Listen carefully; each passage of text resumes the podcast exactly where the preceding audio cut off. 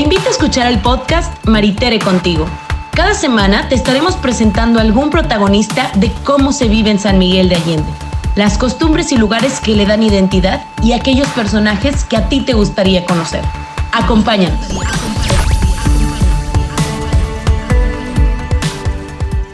Hola, ¿qué tal? Espero que todos estén muy bien. Me da mucho gusto encontrarnos en un nuevo podcast el día de hoy para poder compartir un poco de espiritualidad y un poco de la vida de una persona que conozco desde hace muchos años, que siempre que está aquí en San Miguel, regularmente cada cinco años, viene a platicar conmigo. Cuando estuve en radio estábamos platicando siempre cada cinco años. Y bueno, hemos, hemos eh, seguido con esta conexión, hemos seguido con este contacto, porque creo que es, haces un bien común, porque creo que es eh, la palabra que muchas veces la gente necesita. Eh, Está conmigo el hermano David Enríquez Sánchez, él es hermano misionero camboniano del Corazón de Jesús, así para decir todos sus números, no completo, ¿verdad? Todos sus datos completo. Y bueno, pues él vive en Bauleni, capital de Zambia. Él pues estuvo dos años allá por Sur Sudán, también estuvo nueve años en Filipinas, en la montaña de Guerrero estuvo nueve años y también estuvo dos años entre los afroamericanos en la costa de Guerrero. También, bueno, pues estuvo en Israel, en Roma y hizo curso de renovación en Malawi y ahorita estás en Zambia también. Estoy en Zambia, sí, Maritere. Ya desde hace ocho años estoy en el país de Zambia. Cuatro años primero en el postulantado, en la formación y ahora en el noviciado en la capital, Lusaka Lusaka es la capital de Zambia, pero en la, estamos en una orilla que se llama Bauleni. Y ahí nos encontramos, sí. Entonces tienes, digamos que, 33 años de vida religiosa. Sí, en el 88 mis votos perpetuos, perdón, mis votos temporales en Saguayo y de allí a la formación en Nairobi, en Kenia, tres años. Y después de ahí ya nos asignaron a diferentes lugares. A mí me asignaron a Sur Sudán. Y va a decir la gente que nos escucha, bueno, ¿y qué hace desde tan lejos? ¿Por qué viene a tomar unas vacaciones a San Miguel de Allende precisamente? ¿Será que también allá llegó la publicidad de que es ciudad patrimonio y que qué tan bonito y que se ve la publicidad de San Miguel de Allende como en los autobuses o en los eh, paraderos de, París o una cosa así? ¿Verdad que no, hermano? Eh, no, no es. ¿Por qué estás este, aquí? Yo estoy aquí porque soy de aquí. Soy de aquí, aquí crecí. Aquí mis papás vivieron, mi familia aquí está. Vengo de vacaciones por dos meses y después para continuar ya tengo el vuelo el 6 de agosto para regresar allá a Zambia.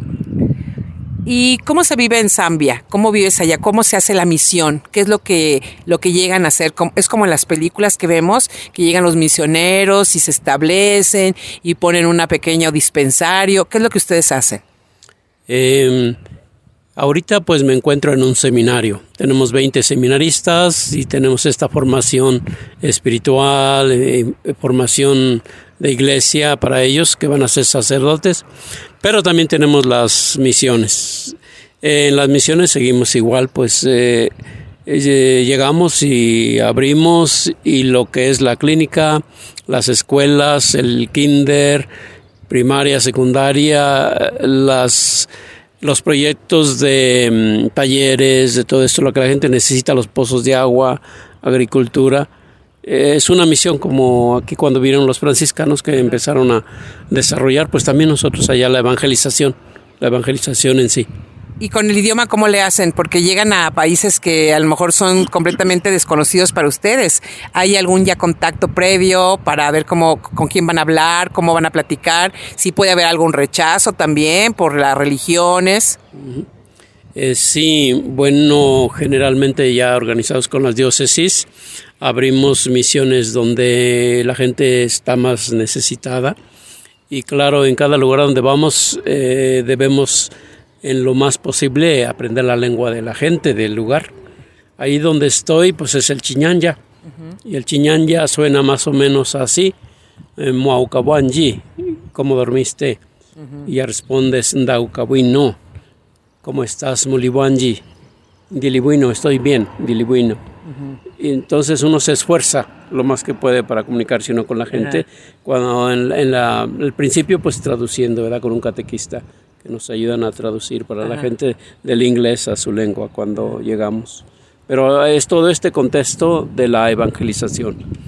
Para el evangelio, para, para el eh, fundamentar y ayudar a las personas a que conozcan al Señor Jesucristo, ¿verdad? Y establecer la iglesia. ¿Cómo se vive en, en estos lugares? ¿Hay mucha pobreza, mucha hambre? Es como lo vemos en... Ustedes yo sé que van a lugares más necesitados también. No es que lleguen al lugar donde hay opulencia o demás, eh, pues por lo mismo de, de, la, de la misión. Pero estas personas, ¿qué necesitan? ¿Qué les hace falta? Eh, sí, eh, nuestro instituto se llama en sí Misioneros Comunianos del Corazón de Jesús para los más abandonados. Y, y ahorita donde estoy ahí, eh, está la zona de Bauleni, son unas 20 mil personas que se vienen de las aldeas a buscar trabajo. Y ahí está una aglomeración de personas y veo que los niños, muchos, muchos niños de ellos comen una vez al día, comen esta masa, esta masa como la que es antes de hacer las tortillas, comen la masa con el caldito de frijoles o algo y esta es su comida. Todo el día, una comida, muchos, muchas personas. Ellos van a buscar trabajo, cuando llueve siembran algo, ¿verdad? Y, pero en Malawi lo que me tocó ver antes de que ellos cosechen y antes de la lluvia, se dan muchos mangos. Y ellos dos meses comen mangos. Mucha gente. Mangos, solamente mangos. Y la señora tiene ahí su saco de mangos en la cocina. Y eso es lo que van a comer. Me sorprendí. La pobreza en Malawi es tremenda. Mucho más que ahora que en Zambia, donde estoy. En Zambia ya hay, más industria, poco más comercio, eh, agricultores pero en Malawi está el, el señor, la señora se van con el asadón a buscar algo y ahí me tocó comer eh, ratones. Ratones de campo, me decías, ¿verdad? Pero que se los, yo te decía, y bueno, ¿y cómo los hacen guisaditos? Los, me decías, no, o sea, los ponen a asar con todo y los pelos. Sí, con todo y piel. Y ahí cuando nos invitaron no había escape, había que entrarle.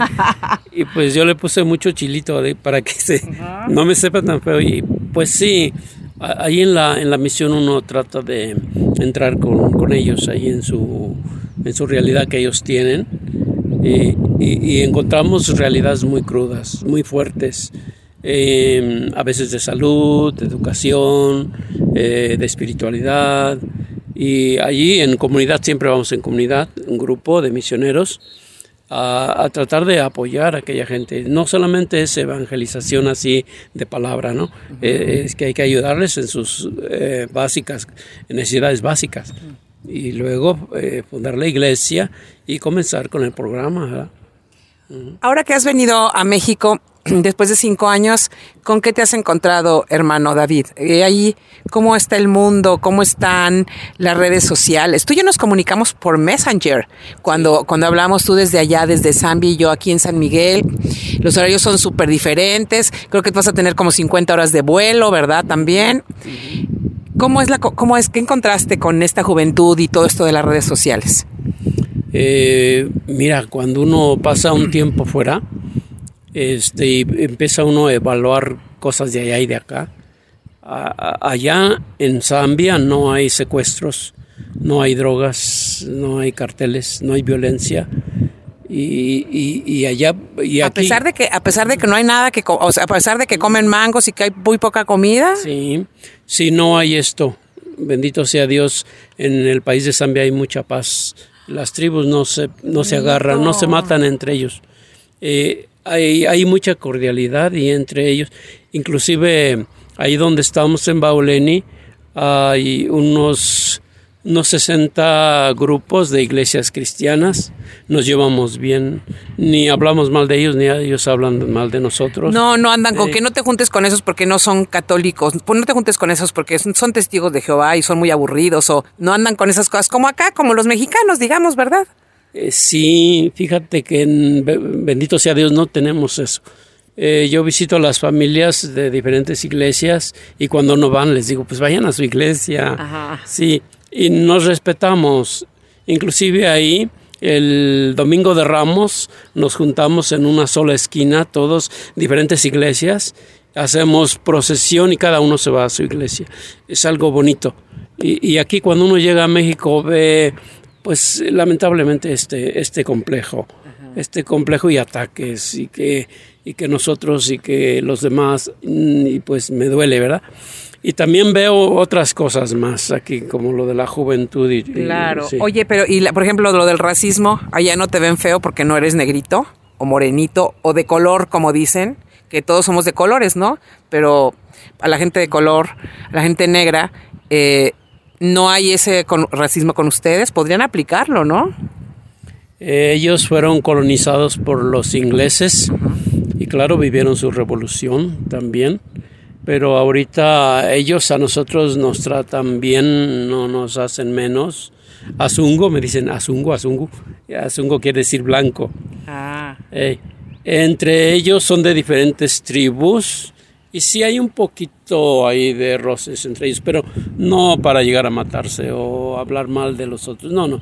Eh, sí, sí hay ciertos peligros a veces pero no son graves, no son, son leves. Hay, que, hay que puntualizar mucho este lugar en donde se encuentra, o sea, porque pueden confundirlo con los lugares en donde está habiendo este tipo de confrontaciones, este tipo de guerras internas eh, eh, todo el tiempo, ¿no? Es otra zona. Es otra zona, porque eh, me ha tocado estar en Sur Sudán y ahí hay problemas entre los Nuer, los Nuer y otros grupos que sí han tenido conflictos eh, fuertes, feos. de muerte, y, y, otros más países. Pero ahí lo que es Malawi, Zambia, Malawi, Zambia, Zimbabue, son países muy pacíficos, muy pacíficos. No hay eso. Bendito sea Dios.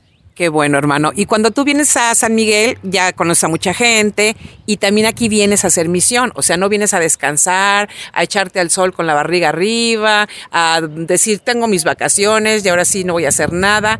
También aquí vienes a hacer misión. Eh, sí, es que yo vengo de vacaciones por dos meses, pero la gente me busca. La gente me busca y yo presto mi oído tengo siempre presente como misionero proclamar la conversión, la evangelización, renuncia al mal, renuncia a todo eso. Entonces la gente me busca para platicar. En veces voy a visitar una familia y de esta familia sale uno o dos que quieren platicar. y, y, así ya se llenó mi agenda y tengo varias personas con las y me da gusto porque al escucharlas y hablarles una palabra y una tareita eh, las personas ya se sienten mucho mejor, ya ven una luz, ya ven un camino por donde pueden seguir. A veces solamente necesitamos un poco de dirección o las palabras de otra persona que lleguen en el momento justo o que sean las palabras justas, ¿verdad? Eh, sí, y como nosotros también siempre estamos con los ojos abiertos, eh, buscamos las personas que están más necesitadas, más abandonadas. Las puedes ver aquellas personas que pueden estar a punto de una depresión, que pueden estar en una dificultad grave y que tú te puedes acercar y necesitas algo o estás bien. Y esto tú lo ves, tú lo ves, lo encuentras en la calle y a veces también a la juventud que ahorita lo de internet y Facebook, cómo se, se están creyendo tantas cosas, ¿verdad? Claro que sí, se están creyendo tantas mentiras y tantas cosas que, que, es como el mundo perfecto, ¿no? Hay un, hay un post que decía, no creas en la perfección de Instagram, porque en Instagram, si en Facebook la cosa es perfecta, en Instagram, déjame que te diga, hermano, que es todavía más perfecto, es como que lo, lo mejor de lo mejor está en Instagram, entonces la gente cree que esa es la vida real. Y no, hay muchas cosas que no son en realidad. Hay una foto de una manzana, que es una manzana preciosa, brillante por la parte de enfrente, es lo que da un espejo, pero la parte de atrás tiene una como mordida que ya está podrida, ¿no? Entonces tú, eso es lo que te presentan las redes sociales muchas veces. Y estamos todos a merced un poco y adorando un poco todas estas deidades como estas, estas redes sociales, eh, pudiendo estar enfocados en algunas otras, en algunas otras no sé, eh, su ser superior que alguien, cada quien quiera y cada quien tenga, a lo mejor enfocados un poco más en esto que enfocados únicamente en las redes sociales. Eh, sí, yo veo el peligro grande sobre todo en la vulnerabilidad de la juventud y también en algunas personas adultas que sí se creen todo lo que sale ahí, lamentablemente. Pero también veo el otro lado positivo. Eh, esto del medio ambiente, esto del cuidado de los animalitos, eh, cosas positivas que la juventud también está valorando y está aprendiendo. Entonces no es que todo sea negativo, ¿no? Pero ahorita eh, a la juventud que estamos observando, que estamos viendo esta nueva generación, la importancia de meternos en su mundo para entenderlos y luego desde ahí, desde su mundo, también aprender nosotros también y valorar a nuestros jóvenes. Sí. Me decías en, platicando que eh, esta contemplación de la gente, de los jóvenes con los animales, tener más conciencia de los seres vivos, el respeto al, ecosistema, a, la, a biodiversidad, eh, todas estas cosas, como haciendo un poco más de conciencia, un poco más de observando un poco más los derechos de los otros, el respeto a todo lo que esté vivo en este, en este mundo. Ellos están como más, más conscientes, ¿verdad? Eh, más sensibles. Ahorita esta juventud que está surgiendo, los veo más sensibles al peligro del, del dañar al ecosistema, a los animalitos, a las personas, a ellos mismos. Hay, hay, hay grupo de jóvenes muy sensibles a todo esto y hay que escucharlos, no imponerles nuestra mentalidad, no forzarlos a lo que nosotros pensamos, sino más bien entenderlos, entenderlos y aprender también de ellos, de esto que está surgiendo ahorita. Porque yo creo que el planeta y el mundo es muy generoso. Ellos, el planeta ha sobrevivido montones y montones de años y estas generaciones, eh, pues a lo mejor tratan de hacer esa preservación o esa conservación. Dicen que cuando conservas una especie estás abonándole a la creación. Eso me gusta mucho, eso me gusta mucho porque creo que, que sí es lo que deberíamos de hacer. Y, y bueno, eh, preocuparnos más por quienes somos, porque como especie somos especialistas en la extinción, pero de los otros, ¿no? De las razas, de las especies, del ecosistema. Eh, a un montón de cosas extintas por culpa de quién? Pues de los humanos. Qué vergüenza, hermano. Sí, sí. Eh, esa es una pena que sí se, se vayan extinguiendo algunas eh, animales y plantas, todo eso. Pero lo bonito aquí es que eh, trascender, trascender, ¿no? El, egoísmo ya sabes que no ayuda nada, ¿no? Y es un peligro grande enfocarse en uno mismo sin salir de, salir de uno. Por eso el trascender y que la juventud empieza a trascender a los demás y al ecosistema y no nada más hacia, uno, mismo. Y en todos los sentidos, sí. hablando de trascender, hablamos eh, precisamente de, eso, de, de hacer el bien común al bien en otros, no solamente, ah, no, pues mientras a mí no me pase nada, mientras a mí no se me acabe mientras a mí no me perjudique, me vale gorro todo lo demás. O sea, es una manera egoísta de pensar. O sea, como somos, somos unos seres gregarios, pues entonces sí, hay que pensar también en los demás, ¿no? Fíjate que hablando la semana pasada con una persona acerca de lo de la vacunación, decía que en Estados Unidos era mucho la gente que estaba vacunando porque es que no me vaya yo a enfermar. Dice, en Estados Unidos estamos muy, muy por lo, muy por el, por el gobierno que te obliga, que te tienes que vacunar para que, para que la, pues no se detenga la economía, no se detenga todo el progreso, no se detenga todo lo que tiene que ver con el país eh, más poderoso de los países más poderosos del mundo y que bueno, pues genera un montón de dinero, un montón de dólares. Entonces, es como el gobierno dice, es que hay que vacunarlos a todos. No es que estén pensando, ay, no se vayan a morir. No, es que hay que vacunarlos a todos para que todos sigan generando. Sin embargo, dice, y él vive, él, vive en Texas, eh, él nació allá y me dice, pero aquí en México creo que mucha gente sí está utilizando su cubrebocas, cosa que en Estados Unidos no lo están haciendo. Dice, porque aquí están viendo, bueno, no me quiero enfermar yo, pero tampoco quiero que se enfermen mis hermanos, quiero que se enfermen mis vecinos, tampoco quiero que se enfermen mis amigos. Dice, entonces me parece que aquí la gente no está tanto para obedecer a nadie, está tanto como para eh, no perjudicar a los demás. Dice, y es una manera de pensar muy distinta y ese es un sentimiento muy diferente. Sí, es también muy cristiano. Así como Jesús trascendió, se humilló, vino hacia nosotros y también nosotros.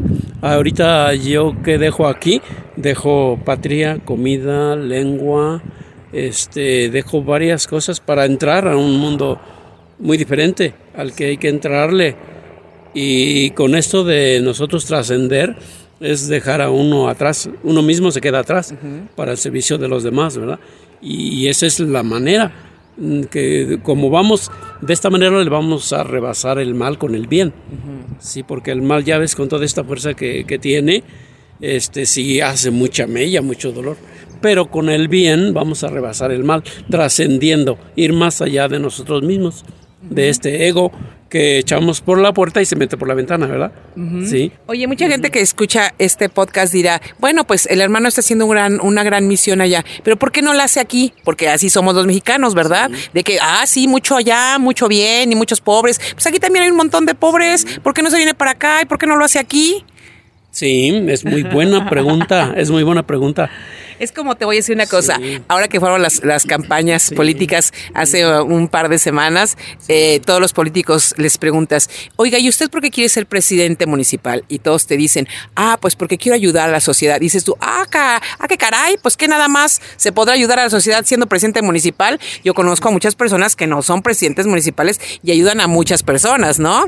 O sea, hacen el bien común sin tener que ser presidentes municipales. Entonces es una constante que te contesten de esa manera. Pero eso es lo que te pregunto yo el día de hoy. ¿Qué no se puede acá en México también hacer la misión? Sí, definitivamente donde uno está, donde uno está. Ahí donde tú estás, donde tú vives, puedes hacer tu misión, puedes ser luz, puedes ser sal, que da vida, que da luz, que ilumina a los demás, que ve lo positivo, no lo negativo, que les das un saludo a, los, a la gente que te encuentras, que les das una sonrisa, que le das eh, una palabra a una persona que lo necesita. O sea, no se necesita salir del país. Pero ya estuviste también acá en este país, aquí en México también estuviste allá por Guerrero, ¿verdad? Donde está bien peligrosísimo. Estuve en Metlatono, que eh, en aquel tiempo, hace unos 15, 17 años, era el municipio más pobre de México, declarado por las Naciones Unidas. Y eh, me tocó ver su cosmovisión de los indígenas y también en la eh, costa de Guerrero, Coajín y Cuilapa, la gente negra, afromexicanos. Tenemos 300 millones de afromexicanos que vinieron como esclavos. Claro, en aquel tiempo fueron pocos, pero ahorita ya son 300 millones en todo México. Afromexicanos, africanos mexicanos. Hablan nuestra lengua y están aquí y no son conocidos. Entonces, eh, esta pregunta que tú me hacías, claro, estuve, he estado aquí y he estado allá, he aprendido y he visto las necesidades grandes y la urgencia de que las personas, todos, todos nosotros, este, podamos aportar lo positivo, lo que tenemos, nuestros valores, lo que Dios nos da. Eh, en las diferentes situaciones que nos encontremos. Oye, he escuchado algunas escuelas ya de chavos que van a la universidad y demás, y entonces en sus vacaciones dicen, no, se fue a las misiones y todo el mundo, ay, qué bonito, qué bueno, sí, ay, qué lindo. Pues es que hay misiones en todos lados. No tienes que estar en una misión. O sea, la misión es como algo que tienes que, es un deber que tienes que, que cumplir con alguna persona, no necesariamente que te lleven, que te lleven a la misión, ¿no? Porque se llevan a los chavos a las misiones y les enseñan. Y eso está muy bien porque está muy, muy organizado, ¿eh? Está muy organizado. Pero todos tenemos misiones. Sí, hemos sido llamados a la vida y hemos sido capacitados con eh, mucho poder, así ya, ya tuves todos los sentidos, el hecho de movernos, el hecho de todo esto eh, es para, no nada más para nosotros, es para, para el servicio para el servicio de otros, sí. Y no nada más es misión, pues ahí en tu casa también. O sea, sí, eh, uno empieza en la casa, pero también ya saliendo de la casa hasta en el urbano, donde vas, tú puedes, tú puedes ser misión, sí, y hacer el bien, sí. Oye, hermano, entonces ahora vas a todavía a recorrer un poco la República Mexicana, regresas a San Miguel a seguir con la misión. Sí, Ahorita voy a ir a Xochimilco, estuve allí un tiempo, voy a visitar a las familias, también eh, en Guerrero, de Tlapa de Comufori y la montaña, ahí estuve nueve, años, voy para allá. Después voy, a Zaguayo también, tenemos nuestras comunidades eh, combonianas que voy a visitar. Ah, eh, va a ser un mes más aquí, entre aquí y allá. Ah, muy bien. Y feliz, contento. Sí. Qué bueno, me da mucho gusto. Y tienes eh, conversaciones, eh, tienes una preparación teológica, una preparación un poco psicológica, porque decías que hace falta cuando la gente le quiere hablar, cuando la gente quiere platicar sus experiencias, eh, sus dolores, sus las situaciones por las que pasa tan terribles, que necesita un poco de palabras. Siempre dices, bueno, es que sí hay que tener un poco de conocimientos también de psicología, porque pues hay que encauzarlos, hay que encauzarlos bien. Todo es Dios, pero también hay que, pues, eh, digamos que hacer como que los perfiles, ¿no?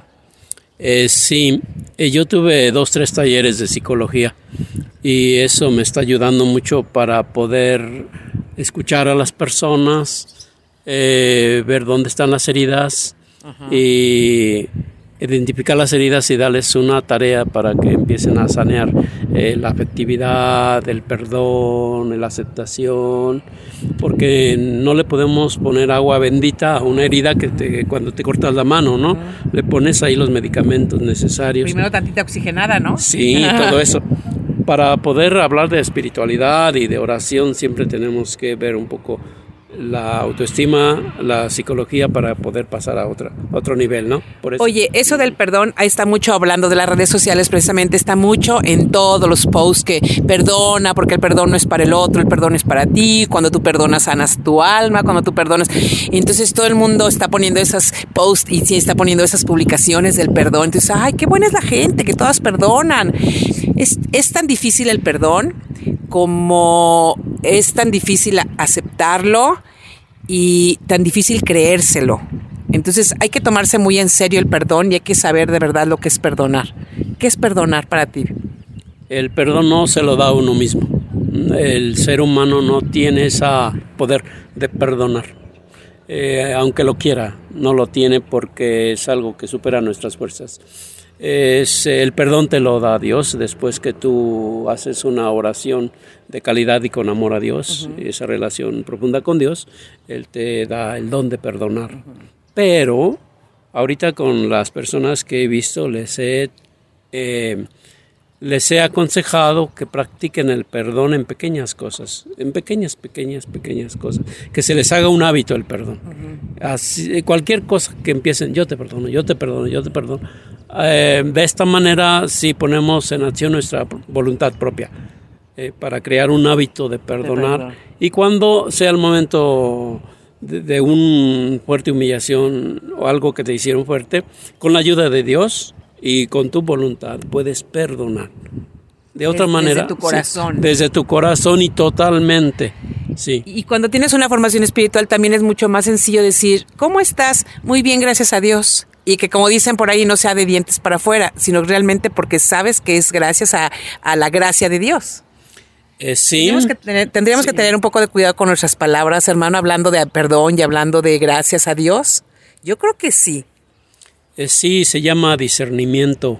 O sea, se nos aconseja no hablar rápido, sino ver lo que pasa por el pensamiento y escoger qué es lo que uno va a decir y qué es lo que uno va a callar.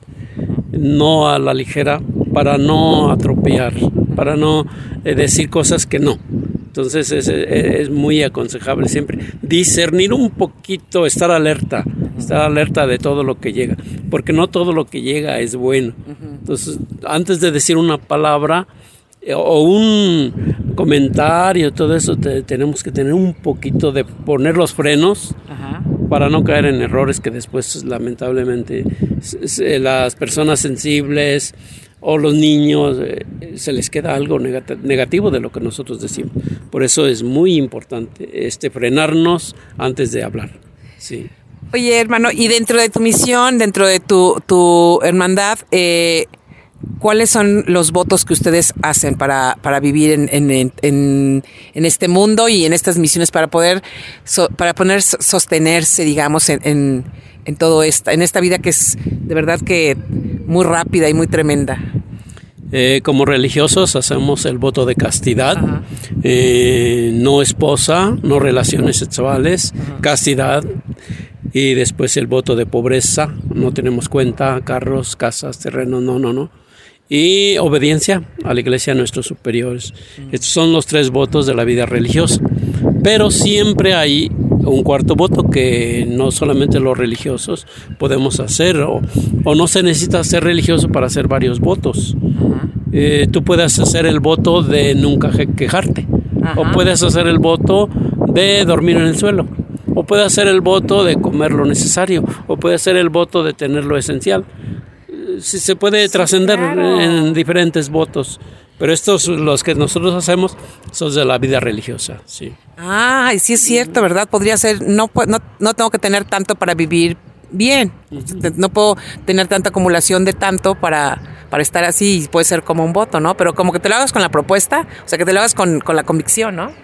Eh, sí, sobre todo teniendo en cuenta que la avaricia es la raíz de muchos pecados, la gula es la, es la raíz de muchos pecados, y así varios de estos vicios. Es la raíz de muchos pecados pero si tú haces un voto en lo que te está este haciendo entrar en un mundo negativo o acaparar mucho todo eso este tú puedes ver en tu vida verdad qué voto puedes hacer ah, y está muy padre sí y no, no, un voto nada más para ti solita o sea tu ser superior tu, el poder en el que tú crees, el poder positivo, bueno, ahí puedes hacer ese voto también.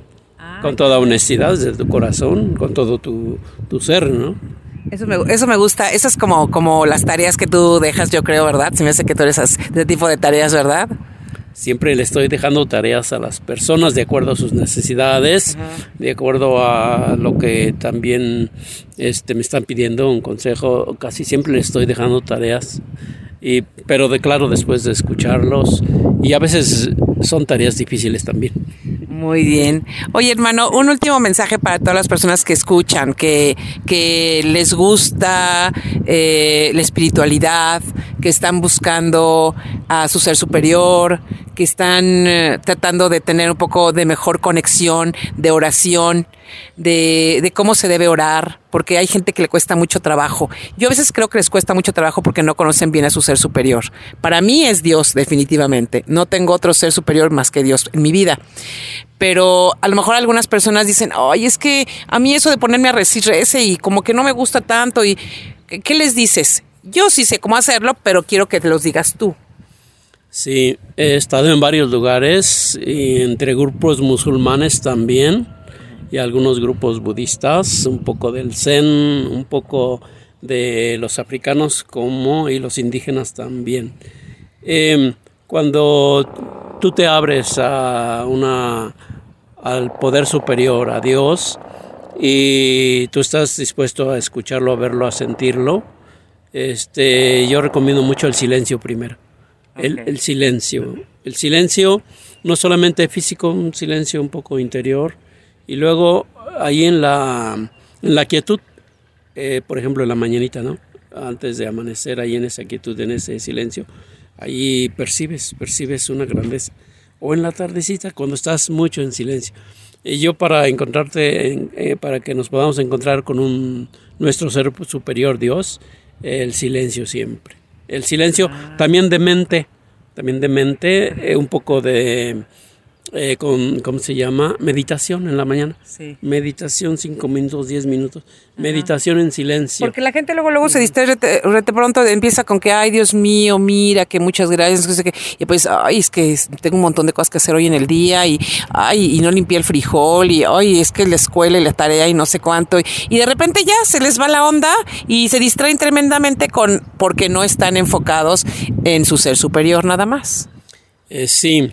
Eh, pero sabes que ah, hay esto, que recibimos el beso y el abrazo antes de nacer de nuestro Dios, lo recibimos. Nacemos y nacimos con hambre de encontrar a nuestro ser superior, de abrazarlo otra vez. Y tú sabes que estamos en, de pasada aquí. Y, se nos da una oportunidad aquí de encontrarnos con nuestro Dios. Entonces, por eso que estamos nosotros hambrientos hambrientos de Él. Y claro, nos distraemos fácilmente y este espíritu del mundo es muy sagaz, siempre nos está sacando con la música, con la música, con el ruido, con ah, tanta cosa que... tanta distracción. Sí, distracción, pero tenemos profundamente ese anhelo de encontrarnos con nuestro Dios. Y para mí el silencio es muy importante. Silencio de mente, silencio de eh, físico y luego silencio para poder captarlo. Que está ahí, está ahí, está ahí contigo, está aquí contigo. Siempre ahí contigo. Por el amor grande que te tiene, está ahí contigo. Muy bien. Hermano, entonces un mensaje para los que nos escuchan, para los que están atentos en este podcast, ¿qué mensaje les das como de tranquilidad y de paz y de amor, por supuesto? Eh, sí, estamos hechos para amar. Estamos hechos para amar y yo veo grandes maravillas que Dios está haciendo en la vida de muchas personas. Y, y precisamente si estamos hechos para amar, eh, y si por amor que Él nos tiene, ¿por qué no dar un paso nosotros también hacia ese amor? Ese amor hacia los demás, nosotros mismos, eh, hacia los demás, hacia Dios, hacia la naturaleza. Que, que, podamos, con la ayuda de Él, amar la naturaleza, amar a los demás, amar nosotros mismos, nuestra familia y desatarnos, eh, como despegarnos de todo aquello que es negativo. Muy bien. Hermano, me da mucho gusto que nos hayamos vuelto a encontrar, me da mucho gusto que estés de visita aquí, que disfrutes el tiempo que estás en nuestra ciudad, en nuestro país también. Siempre eres bienvenido y espero que nos encontremos muy pronto. Gracias, Maritere. Es un gusto. Bendito sea Dios que estamos aquí. Gracias. Que estés muy bien y nos escuchamos muy pronto. Gracias a todos y bueno, no se pierda ningún capítulo de este podcast. Aquí los esperamos en Maritere contigo. Gracias. Gracias por escuchar este podcast. Cada semana tenemos nuevos episodios. No te los puedes perder.